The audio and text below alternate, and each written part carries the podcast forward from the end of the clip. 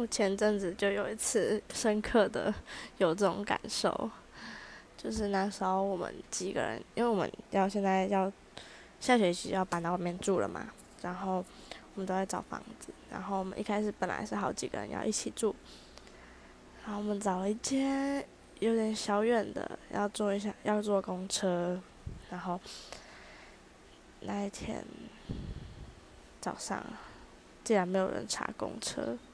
只有我查，好，那就算了，那我们就去搭。